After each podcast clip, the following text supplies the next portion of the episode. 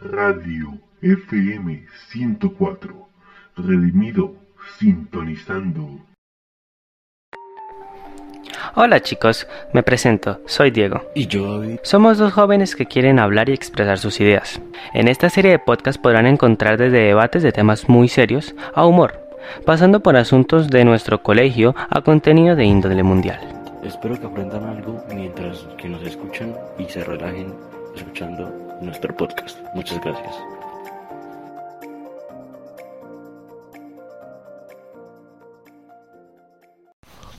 En la actualidad, Colombia se ha enfrentado a varias polémicas, ¿no? Y una de ellas es sobre la sobre la discusión en la despenalización del aborto en Colombia, donde la Corte Constitucional está por tomar la decisión sobre el aborto en Colombia y se, se encuentra estudiando dos ponencias de los magistrados Antonio Lázaro,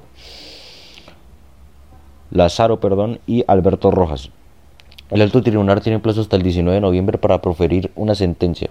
Esto con medio de Radio Caracol o Caracol Radio.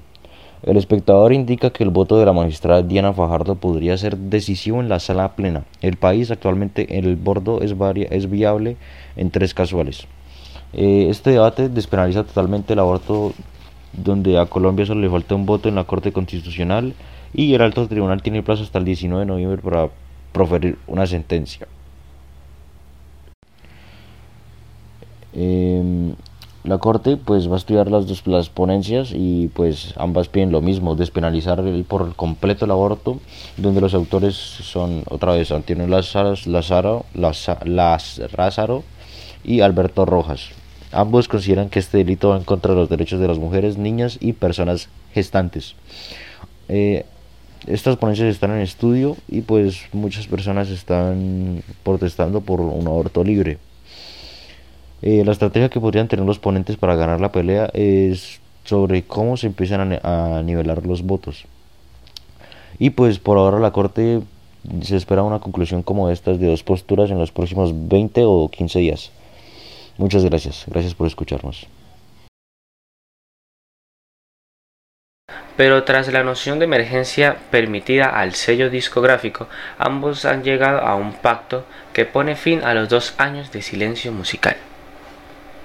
Esa es la mejor noticia no solo para el artista sino también para sus millones de seguidores en todo el mundo y espero que Paulo pueda seguir sacando música ya que desde el 2019 no había podido sacar ni una sola canción más.